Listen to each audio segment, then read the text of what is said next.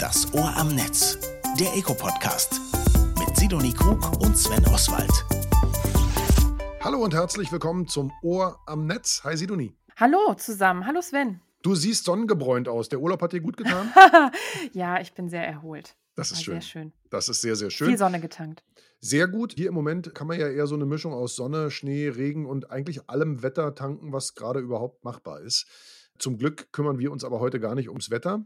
Wobei theoretisch natürlich KI auch gerade dafür genutzt werden kann, irgendwann mal das Wetter wieder richtig gut vorherzusagen. Aber vor allem kann KI mittlerweile auch, naja, Sprache verstehen, Sprache wiedergeben, Sprache so simulieren, dass man denkt, Moment, schreibt da etwa ein Mensch? Und genau darum wollen wir uns in dieser Folge mal kümmern, oder Sinoni? Ja, genau, um diesen Chatbot ChatGBT des kalifornischen Startups OpenAI ist ja seit seinem Launch im Herbst, im November letzten Jahres fast schon ein richtiger Hype entstanden. Mhm. Plötzlich sprechen alle über diesen Quantensprung in der KI-Technologie und über die Potenziale von KI-Sprachmodellen und was sich eigentlich dahinter verbirgt und ja, was das Ganze für die Internetwirtschaft, aber auch für Nutzerinnen und Nutzer bedeutet und welche Potenziale da drin stecken. Darüber wollen wir heute sprechen. Genau, auch wie disruptiv der ganze Spaß sein kann, apropos Spaß und wie viel Spaß man damit haben kann, wenn man Langeweile hat und Sachen ausprobiert. Ich habe ChatGPT lustige Dinge gefragt, erzähle ich nachher ein bisschen. Aber bevor Ja. wir ins eigentliche Thema einsteigen, erstmal ein paar Neuigkeiten aus der digitalen Welt. Kurz und kompakt. Neues aus der digitalen Welt. Ja, und mit der ersten News sind wir auch schon direkt beim Thema. Wir haben nämlich gemeinsam mit Civi mal die Bevölkerung gefragt, wer ChatGPT eigentlich überhaupt schon nutzt. Und ja, das Ergebnis ist gar nicht so überraschend. Das sind natürlich noch relativ wenige Menschen. 7,5 Prozent der Befragten nutzen oder haben Chatbots wie ChatGPT tatsächlich schon mal privat genutzt und beruflich sind das lediglich 2,4 Prozent. Nichtsdestotrotz haben immerhin schon mal 80 Prozent von dieser neuen Technologie gehört, 20 Prozent tatsächlich noch gar nicht. Ich denke, man kann davon ausgehen, dass sich das in den nächsten Monaten und Jahren auf jeden Fall ändern wird, weil, denke ich, relativ klar ist, dass das eine Technologie ist, die um, ja, unsere Arbeitswelt und aber auch unser privates Nutzungsverhalten im Internet doch deutlich verändern wird. Ne? Wir haben auch herausgefunden, dass natürlich je älter die Befragten sind, desto geringer tatsächlich die Nutzung ist. Das sind natürlich vor allem die jungen Leute, jungen Nutzerinnen und Nutzer. Ne? Die 18- bis 29-Jährigen sind hier ganz vorne. Da sind es immerhin schon 30 Prozent, die solche Chatbots schon mal ausprobiert haben. Und ganz besonders hervorstechen tut tatsächlich die Gruppe der Studierenden, die das Ganze wahrscheinlich auch für Recherchezwecke für die Uni schon nutzt. Das sind tatsächlich über 59 Prozent, die ChatGPT hier schon mal ausprobiert haben. Bestimmt nicht nur für Recherche, da sind bestimmt auch die ein oder anderen Hausarbeiten mitgeschrieben Ja, worden. Könnte ich, ich, fürchte wetten. auch, das könnte sein, ja. Überraschenderweise nutzen auch insgesamt mehr Männer Chatbots bisher als Frauen. 12 Prozent gegenüber 3 Prozent. Woran das liegt, konnte uns tatsächlich auch ChatGPT selber nicht beantworten. Das hatten wir da dort tatsächlich mal eingegeben als Frage. Aber das Ding kann auf jeden Fall sehr, sehr viele Fragen sehr, sehr witzig beantworten.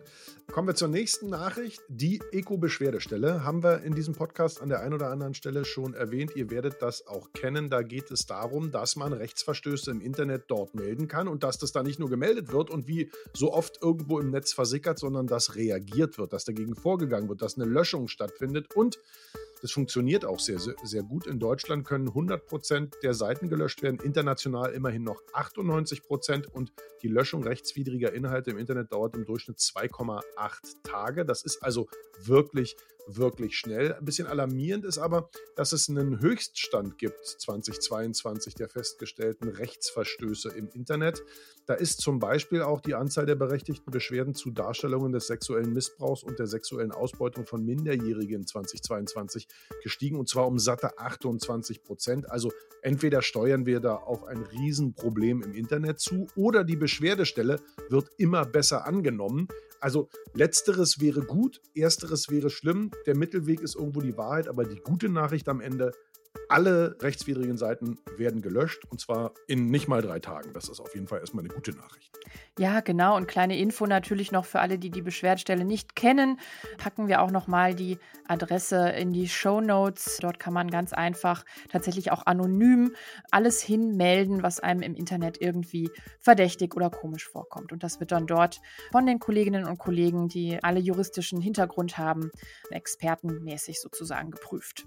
Ja, wenn wir über KI reden, sind wir ja auch ganz schnell beim Thema Daten. Denn wenn wir funktionierende KI-Technologie anwenden wollen, brauchen wir natürlich Daten. Und da ist es eine ganz wichtige Aufgabe tatsächlich auch der Politik auf deutscher und auf europäischer Ebene, hier die Voraussetzungen zu schaffen, dass Daten in einer gewissen Qualität eben auch zugänglich sind und dass es internationale Standards gibt, wie diese Daten verwendet werden dürfen, wie sie ausgetauscht werden und so weiter. Und deswegen deswegen eine ganz wichtige Geschichte auf europäischer Ebene jetzt ist der Data Act, der eben regeln soll, wie auf europäischer Ebene mit Daten umgegangen wird. Und hier starten der Europäische Rat und das Europäische Parlament voraussichtlich am 28.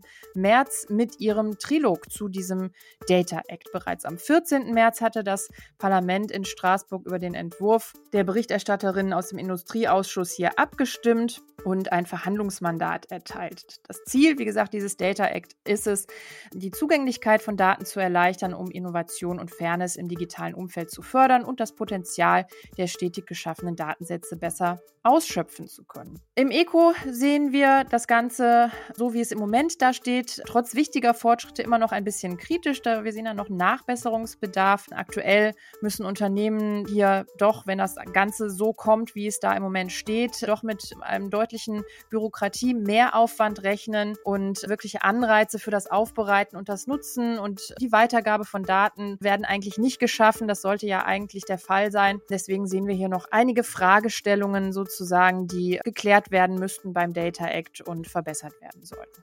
Oder wenn wir das vielleicht dann irgendwann, also die Bürokratie Mehraufwand, einer KI übergeben können, die das Ganze übernimmt, weil die kann wirklich schon sehr, sehr viel. Also ich sag mal, bis vor kurzem, gefühlt bis Ende letzten Jahres, war es so, dass man gesagt hat, naja, KI kann irgendwie Fragen mit Ja, Nein, Schwarz-Weiß beantworten, aber irgendwie so Kontexttexte schreiben, das funktioniert nicht, klingt total hölzern und auf einmal, bam, gab es diesen Quantensprung sozusagen zu ChatGPT und ich weiß nicht, ob du es mal ausprobiert hast, Sidoni. Ich habe in den letzten Natürlich. Wochen mal ein bisschen rumgespielt und habe auch mal so Artikel schreiben lassen. Also äh, mhm. ne, einfach mal gesagt, du, äh, liebes ChatGBT, erzähl mir doch mal, warum zum Beispiel E-Bikes ein gutes Mittel für die Mobilität in der aktuellen Großstadt sind mach mal ungefähr 2000 Zeichen und achte mal noch auf diese und diese Parameter. Und was dabei rauskam, ich will nicht sagen, dass es druckfähig war, aber es war verdammt dicht dran und auf jeden Fall besser, als viele, viele Menschen das Ganze formulieren könnten. Und das ist auf jeden Fall eine spannende Entwicklung und die Entwicklung geht ja immer, immer weiter. Jetzt sind wir auf einmal schon bei GPT-4, also die vierte Edition. Und mhm. ja, die Entwicklung rennt. Wie das Ganze funktioniert und was GPT eigentlich, also ChatGPT eigentlich kann, das haben wir mal kurz zusammengefasst. Das Ohr am Netz. Kurz zusammengefasst. Seit November 2022 tobt die Debatte um ChatGPT und künstliche Intelligenz. Der dialogorientierte Chatbot des US-amerikanischen Unternehmens OpenAI schreibt verschiedene Texte und Gedichte, beantwortet Fragen und programmiert Webseitencode. ChatGPT steht kurz für Chat Generative Pre-Trained Transformer und basiert auf dem KI-Sprachmodell GPT 3.5. Es wurde mit einer sehr großen Datenmenge trainiert, 175 Milliarden Parameter insgesamt. ChatGPT liefert durch das Training mit Textmaterial erstaunlich gute Antworten auf viele Fragestellungen. Nutzende können in einem Chatfenster mit einem Chatbot kommunizieren. Dazu geben sie eigene Eingabebefehle ein, sogenannte Prompts. Das Besondere an der Technologie ist, dass sie menschliche Sprache und bestimmte linguistische Stile nachahmen kann. Allerdings ist bisher auch noch Vorsicht geboten, denn ChatGPT gibt auf manche Eingabebefehle teilweise unpräzise Antworten. Dennoch steigt die Zahl der Nutzenden rasant. Bereits zwei Monate nach der Veröffentlichung nutzen 100 Millionen Menschen die Software. Zum Vergleich, um diese Nutzungszahlen zu erlangen, benötigte TikTok rund neun Monate und Instagram zweieinhalb Jahre. Auch in Deutschland gewinnt das Programm an Beliebtheit. In einer repräsentativen Umfrage des Meinungsmonitors Künstliche Intelligenz geben mehr als ein Viertel der Befragten an, schon von ChatGPT gehört zu haben. Ganze 3% nutzen die Software sogar regelmäßig, überwiegend im privaten Kontext. Im Februar 2023 wurde der Unternehmenswert von OpenAI auf rund 29 Milliarden Dollar geschätzt. Es zählt somit zu den wertvollsten Startups aus den USA. Aktuell gilt die Anwendung als Vorreiter, obwohl andere Unternehmen bereits nachziehen. Darunter sind Alphabets BART mit dem Sprachmodell Lambda, das chinesische Wudao 2.0 oder Metas Sprachmodell Llama. Eine Open-Source-Variante bietet das Sprachmodell Bloom von dem KI-Startup Hugging Face an. Es beherrscht 46 Sprachen, Dialekte und verschiedene Programmiersprachen. Sprachmodelle haben aktuell eine sehr hohe Relevanz für die Digitalwirtschaft. KI-Expertinnen erwarten ein starkes Wachstum, auch bei der beruflichen Nutzung. Intelligente Sprachassistenten wie ChatGPT können beispielsweise als Schreibhilfe dienen, bei Serviceanfragen unterstützen und große Datenmengen in Echtzeit analysieren und daraus Muster erkennen. Im Gespräch. Ja, jetzt haben wir ja in dieser Folge schon einiges über KI-Sprachmodelle erfahren. Das zurzeit am heißesten diskutierte KI-Sprachmodell ist, wie gesagt, ChatGPT, das im November letzten Jahres vom Microsoft-Partnerunternehmen OpenAI gelauncht wurde. Und welche Potenziale diese neue Technologie bietet, welche Chancen sich daraus für Unternehmen und den Standort Deutschland ergeben und welche Entwicklungen in nächster Zeit noch zu erwarten sind, darüber habe ich mit Thomas Langkabel gesprochen. Er ist National Technology Officer bei Microsoft Deutschland. Hallo und herzlich willkommen hier beim Ohr im Netz, Thomas. Hallo, ich freue mich da zu sein. Ja, als National Technology Officer gehört es ja sicher zu deinen Aufgaben, dich besonders früh mit solchen kommenden Technologien auseinanderzusetzen. Deswegen gehe ich jetzt mal davon aus, dass du so einer der ersten Nutzer von ChatGBT warst und sicher ja, wie viele von uns so ein bisschen mit dem Tool rumgespielt hast. Hast du irgendwie eine Lieblingsantwort oder was hat dich besonders beeindruckt oder vielleicht auch belustigt so im Umgang in der Nutzung mit ChatGBT? Also ich habe natürlich in der Tat schnell und viel damit rumgespielt, nicht nur mit dem Original Chat ChatGPT, sondern auch mit dem, was wir jetzt in Bing dann tatsächlich schon ergänzt haben. Und ja, ich habe wirklich ganz, ganz viele erstmal noch klassische Fragen gestellt an so einer Suchmaschine, wie man das mhm. halt so typischerweise macht. Ne?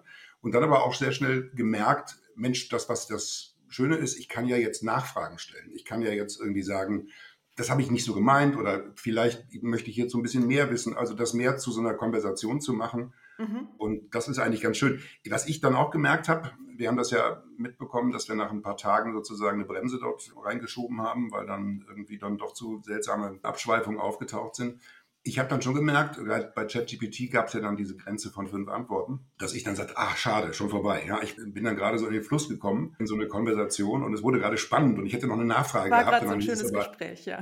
Genau, es war gerade ein schönes Gespräch und dann hieß es so, jetzt bitte einmal löschen und neu anfangen und das war dann halt eher ein bisschen schade in dem Fall. Ne? Ja, Microsoft begleitet ja den Launch von ChatGPT seit November mit, ja, ich sag mal durchaus pompösen Kernbotschaften. Ne? Marianne Janik hat gesprochen, zum Beispiel von einem ja, historischen Umbruch, einem iPhone-Moment oder auch einer Zeitenwende. Kannst du das mal ein bisschen greifbarer für uns machen? Warum ist das denn so eine bahnbrechende Entwicklung und welchen Einfluss könnte eben die Einführung und Nutzung solcher intelligenter Sprachmodelle auf unsere Gesellschaft haben? Ja, man muss immer ein bisschen vorsichtig sein mit solchen überhypten Aussagen eigentlich. Natürlich. Aber am Ende des Tages kann ich das auch nur von unterschreiben. Ich glaube, das, was wir erleben, ist wirklich eine Zäsur in der Art und Weise, wie wir mit künstlicher Intelligenz umgehen. Das Spannende ist ja für mich auch, wir haben ja seit Jahren künstliche Intelligenz im Einsatz. Die meisten von uns nennen es halt noch nicht so. Ja? Also wir arbeiten mit Übersetzungsprogrammen oder wir lassen unsere Fotos auf dem Handy sortieren und ähnliches. Das ist ja alles schon Alltags-KI, die tatsächlich da ist. Das, was jetzt neu ist und was jetzt kommt, ist, dass wir in eine neue Art von Interaktion mit KI treten können. Und das ist halt der große Unterschied von jetzt solchen Large Language Models, die dann, die dann da sind, die uns eine ganze eine einfache Art geben, Fragen zu stellen und eben auch Antworten zu bekommen, Dinge vereinfachen zu lassen, zusammenfassen zu lassen und wirklich eine ganze Menge Komplexität abzugeben an ein KI-System und dort entsprechend Antworten zu bekommen. Und das ist etwas, was, glaube ich, und das muss man dann tatsächlich so sagen, unsere Welt ein Stück revolutionieren wird. Und es gibt Vergleiche mit iPhone, ich habe doch schon Vergleiche gehört, das ist ungefähr wie, das, wie die Einführung des Internets. Weiß ich nicht. Das können wir wahrscheinlich in fünf Jahren mal diskutieren, was das jetzt für ein Umbruch war. Aber es wird schon ein dramatischer Umbruch auf jeden Fall sein, ein dramatischer Einfluss auf uns alle tatsächlich Ende. Mhm. Nun geht es ja jetzt offenbar Schlag auf Schlag. Microsoft hat ähm, auch schon ein neues Update angekündigt, GPT-4. Wie wird sich denn jetzt diese neue Version gegenüber zu JetGPT 3 sozusagen nochmal verändern? Also was kann dieses Sprachmodell dann bereits besser oder mehr? Also wenn wir mal vergleichen, dann die Größenordnung mal entsprechend in den Raum stellen, dann reden wir heute bei GPT-3 oder 3.5 reden wir eigentlich von heute von Modellen, die mit ungefähr 175 Milliarden Parametern so in etwa äh, unterwegs sind. Um den Schritt sich klar zu machen, das heißt, das nächste, nächste Variante von GPT zu einem höheren Modell geht man davon aus, dass man in etwa ungefähr die, den Faktor 10 nochmal in der Variante der Parameter haben wird. Das heißt, wir werden nochmal ein deutliches Maß an Geschwindigkeit haben, wir werden ein deutliches Maß an Genauigkeit haben, wir werden auch Effizienz haben in den entsprechenden Sprachmodellen. Es wird also in sich erheblich leistungsfähiger und das nicht in einem graduellen Schritt, ne, wo man eben sagt, okay, es ist jetzt irgendwie 1,3 mal so gut wie das letzte Mal, sondern tatsächlich mit noch einem deutlich höheren Faktor. Also dahinter stecken natürlich die entsprechenden Large Language Models, die ja als oder Kurz gesagt, vielleicht sollte man auch noch mal erklären, wofür GPT nun eigentlich ja steht. Also sprich die generative, vortrainierte Transformer, die dann hinterliegen. Und diese Modelle werden einfach jetzt mittlerweile deutlich größer. Die zur Verfügung stehenden Informationen werden größer und die Ausgaben werden damit dann auch deutlich besser werden. Nun ist ja die gesamte Technologie, also zumindest seit sie so am Markt verfügbar ist, noch relativ neu. Wir haben gerade eine Civi-Umfrage tatsächlich mal gemacht und da herausgefunden, dass jetzt gerade ja mal so acht Prozent der Deutschen sozusagen schon mal mit ChatGPT zu tun hatten oder eben ähnlichen Chatbots das schon mal genutzt haben.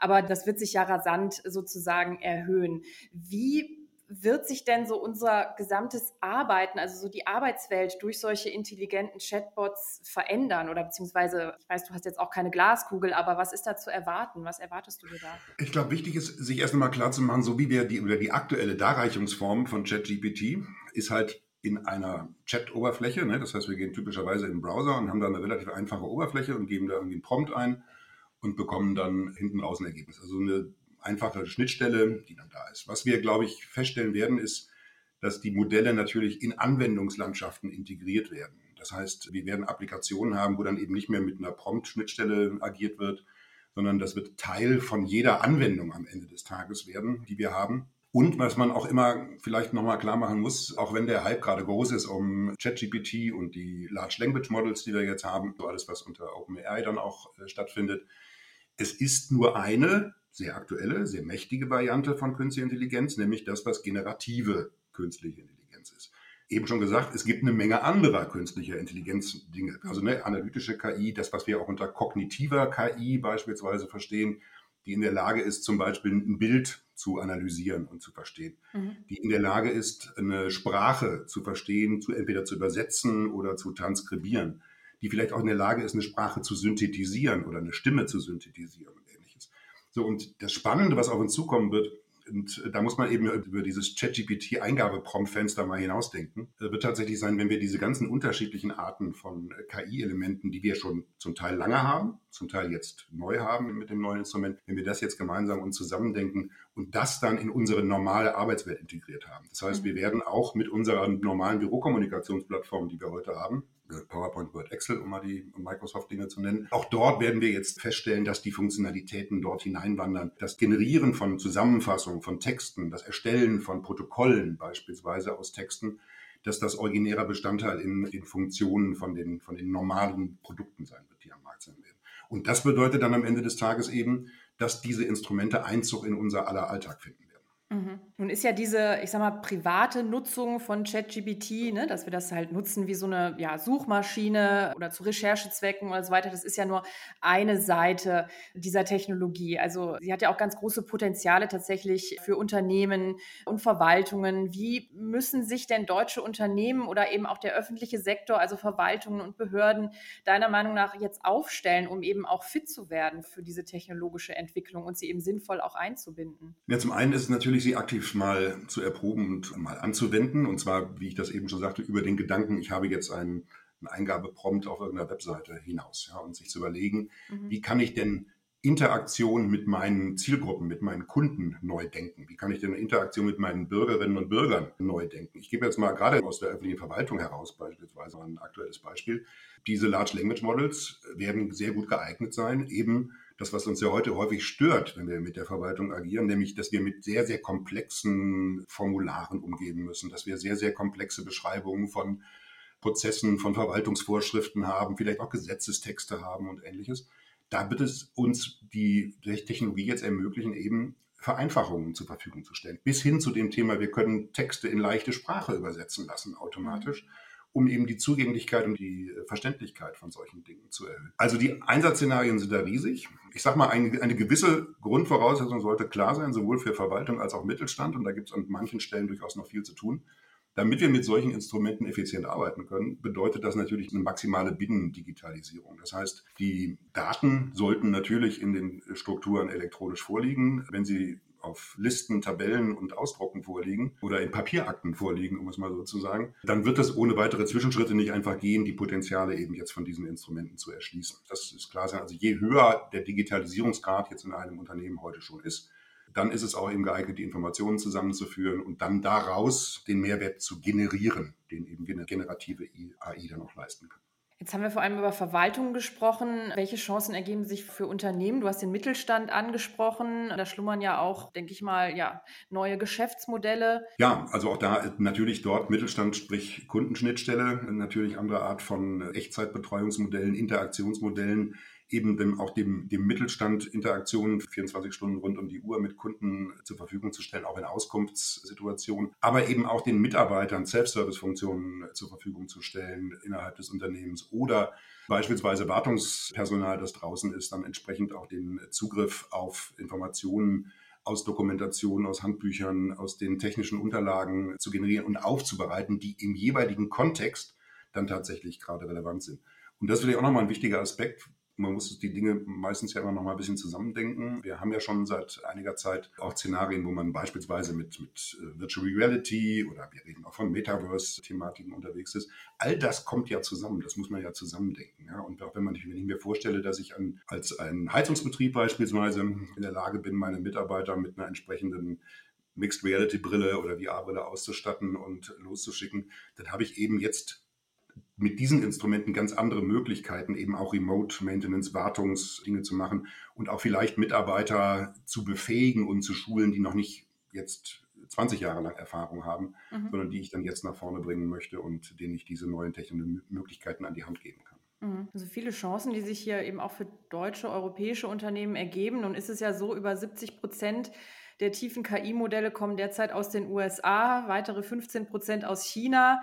Deutschland, Europa, ja, ist gerade noch so ein bisschen Fehlanzeige. Ne? Viele Experten kritisieren hier, dass uns im Grunde ja so ein leistungsfähiges KI-Ökosystem fehlt. Wie bewertest du denn so die Chancen für den Digitalstandort Deutschland, aber eben auch Europa, hier künftig überhaupt eine Rolle zu spielen im internationalen Wettbewerb? Also da machst du einen ganz wichtigen Punkt, weil ich glaube, dass der wichtigste Punkt dabei ist tatsächlich das Thema Daten zu gucken. Und die Systeme werden halt mit extrem vielen Daten, äh, müssen sie halt trainiert werden, zum Teil jahrelang oder monatelang, um tatsächlich die Reife zu erlangen. Und die Qualität der Systeme ist auch nur, man kennt das alte Sprichwort Garbage in, Garbage out, nur so gut wie tatsächlich die Qualität, mit der die Daten gefüttert werden. Mir ist ganz wichtig, dass man auch mal drüber nachdenkt, dass wir eben im deutschen Raum oder im europäischen Raum drüber nachdenken, eben die nötigen Daten dann auch zur Verfügung zu stellen, um solche Systeme trainieren zu können, eben auch ganz bewusst für einen europäischen Kulturkreis beispielsweise. Also was nützen uns fein ziselierte Daten, die aber den kompletten europäischen Kontext nicht verstehen oder mhm. äh, den entsprechenden Hintergrund nicht haben. Also der wichtige Punkt ist für mich tatsächlich darüber nachzudenken, die, also deswegen bin ich auch froh, dass es sowas demnächst mal gibt wie eine Datenstrategie der Bundesregierung, wo es darum geht, zu sagen, wie öffnen wir denn tatsächlich jetzt mal die Datenschätze? Und das ist ein ganz, ganz wichtiger Treibstoff. Also wenn wir sagen, wir möchten leistungsfähige KI-Modelle haben, die auch für Europa gut passen und auch in den europäischen Kulturkreis, auch in den europäischen Wertekontext sozusagen adaptiert sind und darauf trainiert mhm. sind, müssen wir auch Daten aus Europa dafür generieren und bereitstellen. Das ist ein ganz, ganz wichtiger Punkt.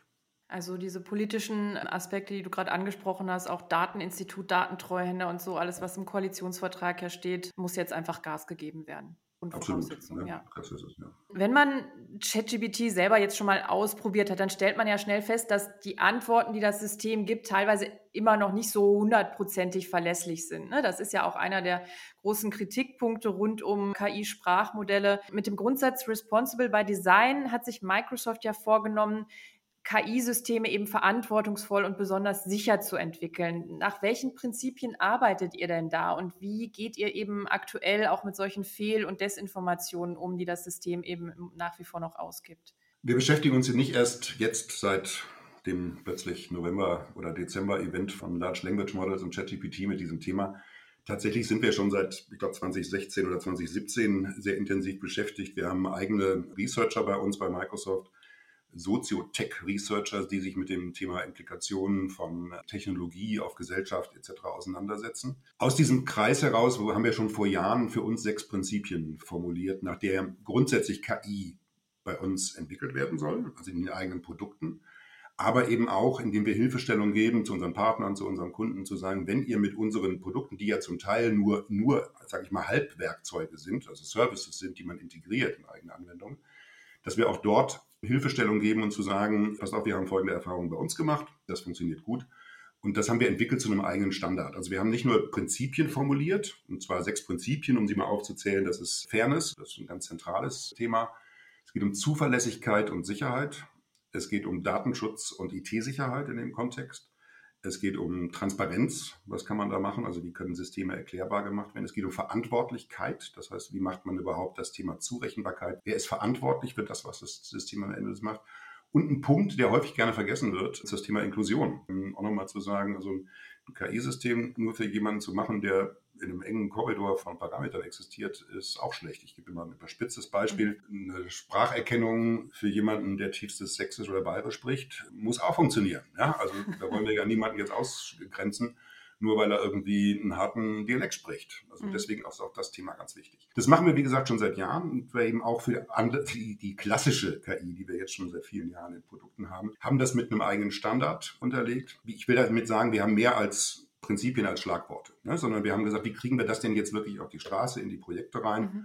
Dazu gibt es definierten Standard, den wir haben, den wir auch gemacht haben, ehrlich gesagt, weil es ja noch keinen internationalen Standard gibt. Wir wissen, dass die Europäische Union gegenwärtig dabei ist, den sogenannten AI Act zu verabschieden was sich auch sehr an diesen Prinzipien da nah dran ist. Aber uns war früh klar, wir können nicht einfach mal so ins Blaue hinein Technologie auf die Welt loslassen, sondern müssen uns ein eigenes Verantwortungsgerüst tatsächlich setzen. Und das haben wir gemacht. Dazu gibt es eben diesen Standard, der ist veröffentlicht, der steht allgemein zur Verfügung. Wir haben eine ganze Menge Templates, Checklisten, wir haben auch Open Source Tools, mit denen man Daten prüfen und validieren kann, äh, die auch an der Erklärbarkeit von Modellen unterstützen und ähnliches. Da gibt es ein ganzes Set, das da ist, was wir auch ganz bewusst eben nicht bei uns im Keller halten, sage ich mal, und dann für unsere Produktentwicklung nutzen, wo wir sagen, das nutzen wir selber, aber wir stellen das auch komplett zur Verfügung für alle mhm. anderen Projekte. Hättet ihr gern solche internationalen Standards? Du hast den AI Act gerade erwähnt. Oder sagt ihr, ach, wir haben schon unsere eigenen Standards, das reicht? Nein, auf jeden Fall. Also ich glaube, dass ein internationaler Standard absolut wichtig ist. Im Endeffekt, Worst Case ist, wir haben, nehmen wir mal die EU, wir haben ja 27 verschiedene Standards oder verschiedene Vorgehensweisen. Also da ist es uns natürlich auch als internationaler Anbieter wichtig, dass man weiß, okay, wir haben einen Markt, einen großen Marktraum, in dem man weiß, mit welchen Standards man unterwegs ist. Von daher ist es sehr gut. Wir begleiten auch natürlich diesen Prozess schon lange und beobachten ihn. Und grundsätzlich ist es absolut wichtig und richtig, dass wir dieses äh, regulieren. Und nochmal, das schließt so ein bisschen an den Anfang an. Es ist nicht einfach eine neue Applikation, die jetzt kommt, ja, mit irgendwie KI, sondern es hat fundamentalen Einfluss, was wir jetzt mit diesen neuen Möglichkeiten der künstlichen Intelligenz machen, auf Gesellschaft, auf Interaktion, auf die Wahrnehmung unserer Welt. Wir reden über Deepfakes etc. pp. Also es gibt auch ganz viele Kollateraleffekte, die wir betrachten müssen. Und das kann nur gesellschaftlich geregelt werden, was wir wollen und was wir nicht wollen. Dazu muss die Politik dann Rahmenbedingungen setzen, an die sich dann alle Anbieter halten. Damit kriegt man dann auch ein Level Playing Field hin, sozusagen. Ne? Alle halten sich an dieselben Spielregeln. Von daher ist es dringend und sehr zu begrüßen, dass wir da zu einer entsprechenden Regulierung kommen. Hm. Ja, kleine, bewusst plakativ gestellte Frage zum Schluss vielleicht noch. Stichwort KI, künstliche Intelligenz, Fluch oder Segen für die Gesellschaft und unsere digitale Transformation? Also für mich auf jeden Fall Segen. Ich mache es einfach daran fest, die künstliche Intelligenz wird uns helfen, wenn wir sie in den richtigen Parametern und Randbedingungen einsetzen, Stichwort Regulierung und Kontrolle etc. pp, wird uns helfen, die Komplexität unserer Welt besser aufzulösen und besser zu verstehen und darin umzugehen. Sie wird uns sehr, sehr viel helfen, uns von lästigen Tätigkeiten zu entlasten. Ich gebe nochmal ein Beispiel aus dem Bereich, wo wir alle wissen, wir haben hohen Fachkräftemangel, wir haben hohen Fachkräftemangel im Bereich der Pflege. Was machen wir im Bereich der Pflege? Mhm. Wir belasten unsere Pflegekräfte, die wertvollen Pflegekräfte, die eigentlich eine Pflegeinteraktion mit ihren Schützlingen oder zu Betreuenden haben sollten und belasten die mit wahnsinnigen Dokumentationspflichten etc. Wir belasten den Mittelstand mit ganz erheblichen Dokumentations- und Reportingpflichten in vielen Bereichen. Das sind alles Sachen, die eine KI deutlich erleichtern kann und leichter machen kann. Aber nochmal unter ganz klar definierten, verantwortungsbewusstem Vorgehen und entsprechenden Regeln. Dann wird es auf jeden Fall ein Segen sein. Mhm. Ja, ganz herzlichen Dank, Thomas Langkabel, dass du dieses ja doch sehr technologische Thema für uns ein bisschen anfassbarer gemacht hast, auch mit den vielen Beispielen. Das fand ich sehr hilfreich und ja, ein bisschen eingeordnet hast und für die spannenden Zukunftsperspektiven auch. Danke für deine Zeit. Sehr gerne, hat Spaß gemacht. Ja, gerade dieser Tage ist ja GPT-4 gelauncht worden. Seitdem ist jetzt auf der OpenAI-Seite ChatGPT nicht mehr kostenlos und einfach so auszuprobieren. Wer also das Ganze ausprobieren möchte, der kann das aber aktuell über Bing machen. Also die Suchmaschine Bing mit dem Microsoft-Konto anmelden und dann hat man neben News, neben Bilder eben auch die Option Chat und da hat man dann ein Eingabefenster, wo man GPT alles Mögliche fragen kann und alle möglichen Fragen beantworten lassen kann. Und das Schlimme ist, das kann ja immer noch viel mehr als einfach nur Text. Also Bilder gehen jetzt auch und darüber hinaus noch viel, viel mehr. Ja, in der Tat. Seit ein paar Wochen gibt es nämlich jetzt tatsächlich auch ein Radio-GPT, Sven. Ich weiß gar nicht, ob du das schon wusstest. Es ist ein Radiosender, der äh, laut eigener Angaben tatsächlich komplett von künstlicher Intelligenz geschaffen wird. Dazu hat man wohl die eigene Software mit GPT-3 von OpenAI verbunden und diese KI trifft jetzt tatsächlich die Musikauswahl, erinnert zwischen den Liedern daran, dass es ein KI-Radiosender ist und spricht auch Nachrichten ein. Es soll allerdings jetzt kein eigenständiger Sender werden werden, sondern ja, als KI-Software an bestehende Radiostationen verkauft werden, äh, die dann eventuell tatsächlich die Moderatoren ersetzen könnten. Macht dir das ein bisschen Angst? Also ehrlich gesagt, nee, weil ich glaube, dass in dem Fall KI auch ungeliebte Arbeiten abnehmen kann und nicht Jobs wegnehmen wird. Das gilt natürlich nicht für alle Arbeitsplätze, aber also wenn ich mir jetzt so angucke, wie sich auch der Job eines Nachrichtensprechers in den letzten Jahren auch im öffentlich-rechtlichen Rundfunk verändert hat, die haben einfach richtig, richtig viel zu tun mittlerweile. Früher gab es immer eine Schicht, der hat nur gesprochen, der andere hat die Sachen recherchiert und geschrieben. Das macht jetzt alles einer, das ist sehr, sehr hektisch. Und ich glaube schon, dass eine gut geschulte KI sehr wohl helfen kann, einerseits Texte zu generieren oder wenn das nicht funktioniert, weil es halt irgendwie zu kritisch ist, einen Rechner sozusagen die Nachrichten generieren zu lassen, die mhm. Sachen dann eben einfach vorliest. Das ist natürlich für einen öffentlich-rechtlichen Sender erstmal vielleicht noch nicht so ein großes Problem, aber es gibt so viele private Radiosender, die auch durch eben die gesamte Digitalisierung echt auch Probleme haben, sich mit mhm. Werbung zu finanzieren, weil Radiowerbung eben nicht mehr das einzige Mittel ist, um irgendwie, ich sag mal, regional schnell Leute zu erreichen. Es geht digital viel genauer mittlerweile. Das könnte also wirklich helfen. Oder eben auch, wenn man sagt, man hat so nachts sendet man Wiederholungen. Warum denn nicht ein Live-Programm mit so einer KI generieren lassen und zumindest das Nachtprogramm übernehmen und trotzdem auf die aktuelle Weltlage reagieren? Also richtig Angst habe ich nicht, bisschen neugierig bin ich schon, weil meine ersten Versuche beim Radio mit so einer digitalen Stimme, das war der sogenannte Hauptsenderechner von Radio 1, 25 Jahre her, und der sprach noch ein bisschen so und nur, was ich ihm eingetippt hatte. Ne? Also das klang so ein ja. bisschen wie die Bahndurchsage, nächster Halt Braunschweig. Ne? So. Also mhm. insofern echter Quantensprung. Ich bin sehr, sehr neugierig. Ich fürchte nur, dass es gerade beim öffentlich-rechtlichen Rundfunk in der ARD noch eher Jahrzehnte dauern wird, ehe man sowas da mal live und offiziell ausprobieren kann. Naja, und grundsätzlich ist ja das, was du sagtest, das, was auch viele Experten sagen, dass so diese Sorge, dass jetzt durch KI alle möglichen Arbeitsplätze in Gefahr geraten und wir alle arbeitslos werden, eigentlich unbegründet ist, ne? sondern dass es eben eben genau so sein wird, dass KI zunehmend ja lästige, stumpfe Aufgaben übernehmen kann, ne, zu denen sowieso eigentlich auch keiner Lust hat und ja, sich dadurch aber auch wieder irgendwie neue Jobprofile sozusagen ergeben, weil es immer so sein wird, dass KI sozusagen auch eine menschliche Komponente wieder braucht. Ne? Also jemanden, der das Ganze überwacht oder eben steuert oder ergänzt und so weiter. Ja, oder der aus GPT-3 am Ende ChatGBT macht. Das war ja auch die Menschen, die quasi eingegriffen haben und nochmal mögliche Antworten quasi mit Menschenhand, Hirn und Idee überarbeitet haben. Also im Endeffekt ist ja dieser Zweiklang zwischen Mensch und Maschine das, was uns voranbringt. Genau. Und ich glaube auch, stupide Arbeiten werden abgenommen an Stellen, wo wir einfach auch wirklich wirklich Personalprobleme haben, kann KI definitiv helfen, überhaupt Digitalisierung. Und am Ende entstehen auch völlig neue Geschäftsmodelle, wenn man nicht so sehr, ich sag mal, in Schockstarre und vor lauter Angst die Augen verschließt, sondern eben hinguckt. Das hat mir auch Jörg Bienert erzählt, mit dem konnte ich darüber sprechen. Der ist ein KI-Experte. Im Gespräch.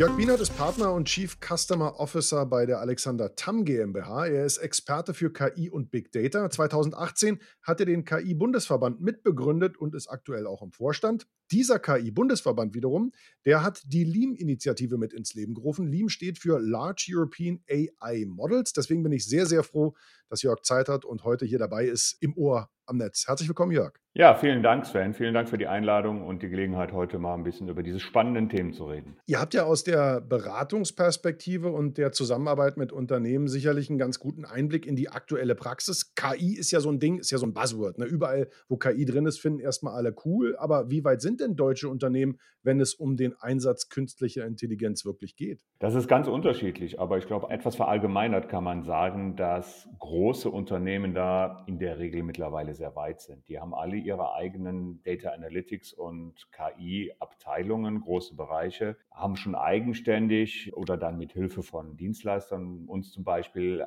KI-Anwendungen entwickelt die auch schon in Produktion sind. Und da passiert eine Menge. Wenn man allerdings in den Mittelstand guckt, dann zeichnet sich da schon ein ganz anderes Bild. Und da gibt es ja auch Statistiken, dass so circa 20 bis 30 Prozent der Mittelständler erst das Thema KI für sich entdeckt hat. Und da gibt es noch enormes Nachholpotenzial, um die KI wirklich dort sinnvoll und gewinnbringend einzusetzen. Was wären denn, um eventuelle Mittelständler, die jetzt zuhören, zu inspirieren, so gute typische Geschäftsmodelle? Also KI kann vor allen Dingen jetzt mit den neuen Möglichkeiten äh, letztendlich in fast allen Bereichen der Wertschöpfungskette und allen Industrien eingesetzt werden.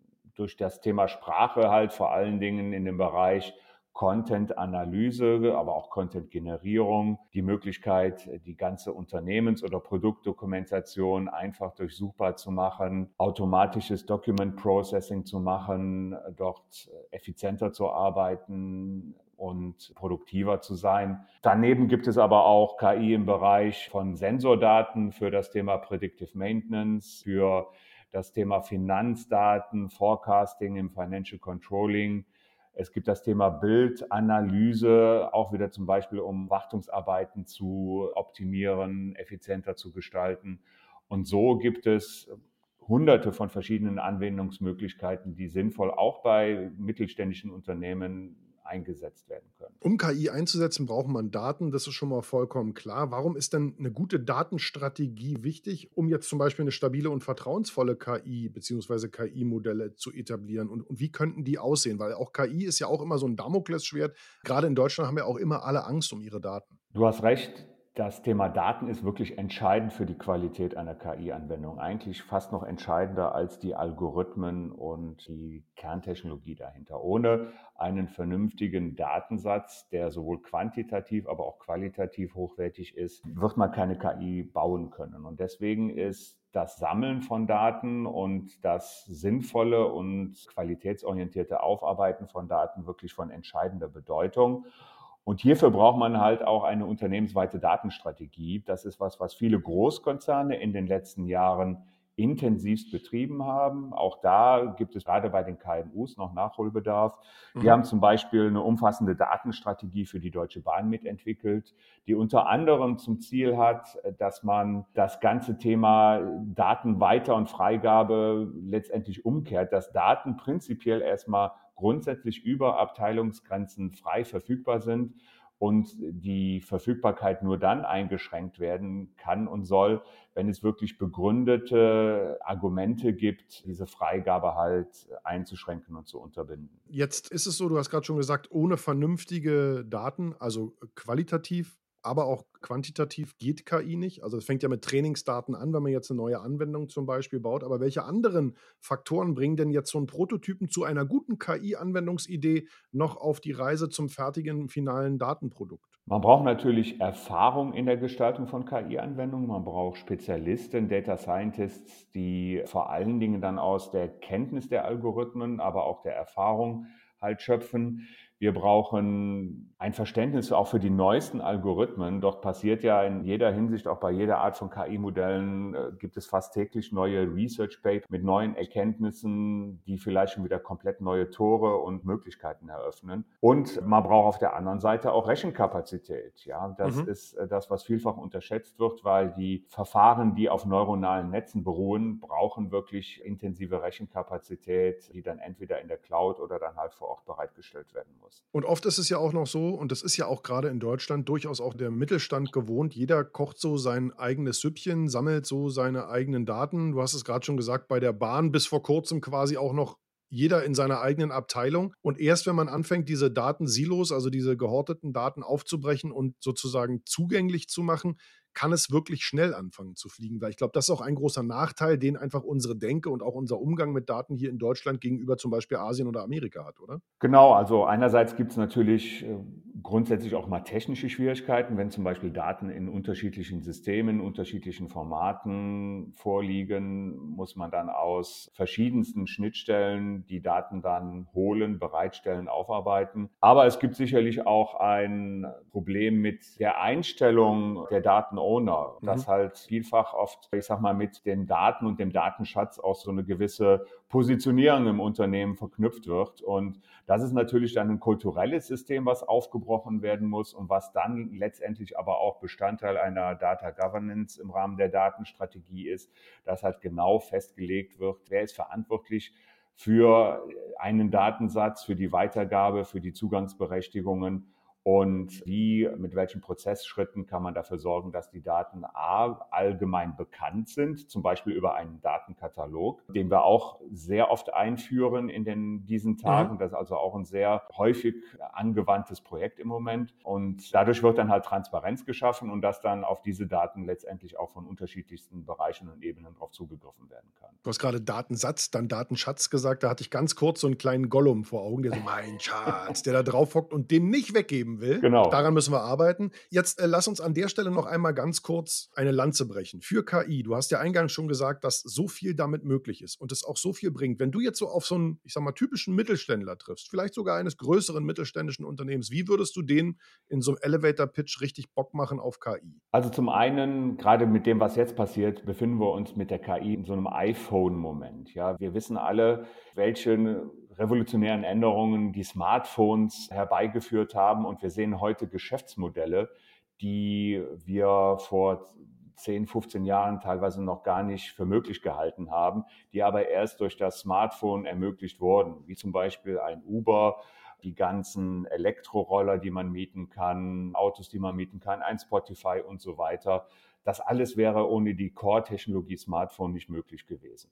Und so ähnlich verhält es sich mit der KI. Da gibt es jetzt schon viele Anwendungsbereiche, aber auch zukünftig noch Möglichkeiten, die wir jetzt noch gar nicht erkennen können. Und es ist wichtig, diese Möglichkeiten jetzt zu evaluieren, sich auch auf zukünftige Möglichkeiten vorzubereiten, weil es geht nicht nur um Effizienzsteigerung und damit Wettbewerbsfähigkeit, sondern durch die KI werden komplett neue Datenprodukte und Geschäftsmodelle ermöglicht. Und die haben prinzipiell schon das Potenzial, das eigene Geschäftsmodell disruptiv zu verändern. Dass man, wenn man wirklich nicht aufpasst, je nachdem mit seinem Geschäftsmodell am Ende vor leeren Händen steht, mhm. weil die Kunden aufgrund der besseren Datenqualität, aufgrund der besseren Services dann letztendlich zu Wettbewerbern gegangen sind, die vielleicht aus einer ganz anderen Ecke kommen. Also wenn das Geschäftsmodell irgendwann keins mehr ist, sozusagen. Man muss also auf den KI-Zug rechtzeitig aufsteigen und dennoch hat man so ein bisschen das Gefühl, der fährt in Europa schon mit angezogener Handbremse, um es mal vorsichtig zu sagen. Deswegen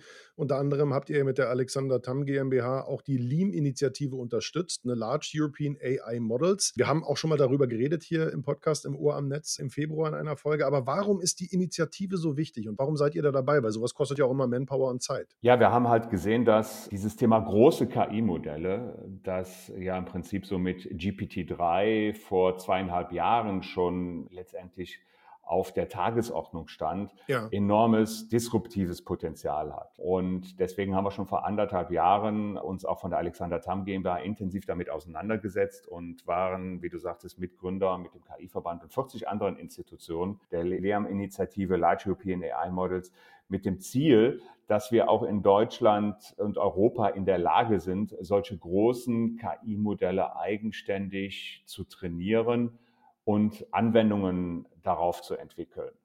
Dazu muss man wissen, dass gerade diese großen Modelle enorme Datenmengen benötigen und auch enorme Rechenkapazitäten. Ja, das GPT-3 und auch die Folgemodelle sind auf den leistungsfähigsten Rechnern der Welt entstanden. Und dafür sind dann auch enorme Investitionen verantwortlich. Das heißt, wir brauchen Mhm. einerseits die Investitionen von der Wirtschaft und der öffentlichen Hand. Da sind wir ja auch mit Ministerien in engen Gesprächen, um ein Rechenzentrum, ein dediziertes KI-Rechenzentrum als Leuchtturmprojekt zu etablieren, das dann sowohl der Wissenschaft, Forschung als auch der Wirtschaft zur Verfügung steht, um diese großen Modelle auf der einen Seite, die Foundation-Modelle auf der einen Seite zu trainieren und diese Modelle dann der Wirtschaft für die individuelle Anwendungsentwicklung zur Verfügung zu stellen. So ähnlich wie das ja in den USA jetzt passiert ist mit OpenAI und äh, mit ChatGPT, also sozusagen dem nächsten Evolutionsschritt von ChatGPT 3. Sowas brauchen wir auch hier in Europa. Wäre es dann auch wichtig, ich sag mal, deutschsprachige KI-Modelle, Services zu bekommen und uns nicht auf die US-amerikanischen zu verlassen? Also man merkt es ja schon, wenn man mit ChatGPT ein bisschen rumspielt, da ist natürlich im englischen Sprachgebrauch deutlich mehr möglich schon, wobei auch das, was im Deutschen geht, sch- schon nicht schlecht ist. Aber eigentlich bräuchten wir doch sowas, was parallel sich entwickelt, in Anführungszeichen, auch hier, oder? Und eigentlich für jeden Sprachraum. Das ist auch Teil der Begründung, äh, Teil der Motivation für das Lernprojekt. Ja, dass wir auf der einen Seite sagen, wir wollen die digitale Souveränität bewahren. Ja, wir wollen selber in der Lage sein, dort zu forschen und zu entwickeln. Wir wollen aber auch die deutsche Sprache und auch dann darüber hinausgehend andere europäische Sprachen viel intensiver unterstützen. Und als drittes dann auch die europäischen Werte hinsichtlich Qualität, Bias und ethischen Fragestellungen Ja. berücksichtigt wissen. Weil wir wissen alle, dass auch hier die Systeme so gut sind wie die Datenqualität, die vorne reingeht, auch hinsichtlich möglicher Vorurteile, die in den Daten verankert sind, die man dann bearbeiten, rausfiltern muss. Und hier wird es gerade auf europäischer Ebene wird ja sehr viel Wert darauf gelegt und das wollen wir auch unterstützen, indem wir sagen, wir wollen deutsche, europäische Sprachmodelle bauen, damit wir auch in dieser Beziehung nicht abhängig von Anbietern sind, die aus dem außereuropäischen Ausland kommen. Und mit dem Wunsch seid ihr nicht alleine, wie eine aktuelle Umfrage der Initiative aus dem Januar diesen Jahres, große KI-Modelle für Deutschland, auch bestätigt. 80 Prozent der befragten Expertinnen und Experten raten zum Aufbau eines KI-Ökosystems. Was genau ist damit gemeint? Wie könnte das aussehen? Wir brauchen vor allen Dingen einen zentralen Ankerpunkt, ja, ein, ein Unternehmen, eine Organisationseinheit, die diese Services bereitstellen kann, basierend auch auf einem leistungsfähigen Rechenzentrum. Das ist ja auch ein Thema, womit wir uns sehr intensiv mit dem ECO-Verband austauschen, der ja auch Bestandteil der Initiative ist. Das ist per se schon mal eine Herausforderung, weil äh, da braucht man entsprechende Standorte mit Stromversorgung, Datenversorgung. Und um diesen Leuchtturm, um diesen Kristallisationspunkt herum sollen dann Services aufgebaut werden, die den Wissenschaftlern möglichst einfach ermöglichen, diese großen Forschungsmodelle, die Foundation-Modelle zu trainieren, zu erstellen, auf dieser Basis der Wirtschaft Services bereitzustellen, dass dieses Tuning möglichst einfach erfolgen kann. Und um diesen Kristallisationspunkt, um diesen Leuchtturm herum, soll sich dann ein florierendes Ökosystem entwickeln aus Start-ups, aus Forschungsinstituten, Universitäten, Mittelständlern oder auch den großen Corporates, die miteinander an diesen Themen arbeiten. Hier geht es auch um die Gestaltung von gemeinsamen Applikationen auf Basis von gemeinsamen Datenbeständen, ja, die halt vielleicht aus verschiedenen Unternehmen oder unterschiedlichsten Quellen herausgezogen werden und dann für einen größeren Datenbestand und bessere Ergebnisse sorgen. Dann wollen wir mal hoffen, dass die LEAM-Initiative dabei helfen kann, dass wir weltweit gut mithalten können und dass dann so eine Sachen wie ChatGPT, nur eben meinetwegen Made in Germany, eben der deutschen Sprache so mächtig sind, dass auch wir da mit den Ohren schlackern, wie es die Amis wahrscheinlich aktuell schon tun dürften. Vielen, vielen Dank für deine Zeit. Jörg Bienert war das. Er ist Partner und Chief Customer Officer bei der Alexander Tamm GmbH. Danke, dass du hier dabei warst. Ja, es war mein Vergnügen. Vielen Dank, Sven. Ja, viele interessante Punkte, die Jörg Bienert da nennt. Die Liam-Studie, über die ihr ja auch gesprochen habt, die würden wir auch nochmal in den Show Notes verlinken. Da können alle Interessierten nochmal nachlesen, was in dieser Machbarkeitsstudie sozusagen alles drinsteht für den KI-Standort Deutschland. Machbarkeit ist eh ein schönes Ding. Ich bin echt gespannt, was diese KI-Modelle zukünftig noch alles machen können. Wie gesagt, rumgespielt haben wir ja beide so ein bisschen. Sidonie, hast du ja auch schon gesagt. Ich habe eine Sache, mhm. die ich mhm. ja immer noch auch bei Radio 1 beim RBB zusammen mit meinem Kollegen Daniel Finger mache, ist, wir denken uns immer irgendwelche coolen Namen für irgendwelche Rubriken aus und so. Und man denkt ja dann, okay, das ist halt menschliche Kreativität, aber auch da kann KI durchaus inspirieren und auf jeden Fall auch tolle Sachen bringen. Ein großer Spaß, den ich mir gemacht habe, ist, wie würde zu sagen. Also Beispiel, wie würde zum Beispiel Udo Lindenberg zu einem grünen Smoothie sagen? Oder wie würde Jan Delay zu einem grünen Smoothie sagen? Oder wie würde Bushido zu einem grünen Smoothie sagen? Einfach, sobald das Ding wieder online ist oder eben über Bing mal ausprobieren. Das macht auf jeden Fall Spaß und da kommen teilweise Sachen raus, wo man sagt, ja, ey, stimmt, das hätte der echt dazu sagen können. Also wirklich lustig und auf jeden Fall erstmal kurzweilig und unterhaltsam, wie viel Geschäftsmodell denn für jeden Einzelnen von uns da drin steckt und wie viel Arbeitserleichterung im Alltag, bei welchem Job man auch immer macht. Das das werden wir in den nächsten, naja, ich hätte es mal gesagt Jahren, aber wahrscheinlich eher in den nächsten Monaten und Wochen sehen. Die Entwicklung rast ja dermaßen voran. Genau, sicher nicht die letzte Folge, die wir zu diesem nee. Thema machen. Da wird jetzt, denke ich, einiges Schlag auf Schlag gehen. Und ja, es gibt noch viele Experten und Expertinnen natürlich auch, die wir hier auf der Longlist hatten, mit denen wir noch sprechen wollten. Das werden wir sicherlich irgendwann später im Jahr nochmal tun. Eins versprechen wir aber auf jeden Fall, die nächste Folge vom Ohr am Netz, die ist wieder von Menschen gemacht, mit echten menschlichen Stimmen, nämlich mit Sidonis und meiner. Äh, soweit würden wir uns committen, oder Sidoni? Auf jeden Fall, ja. Dann vielen Dank fürs Zuhören und bis zum nächsten Mal. Ciao, Sidoni. Tschüss. Das Ohr am Netz, der Podcast des ECO, Verband der Internetwirtschaft.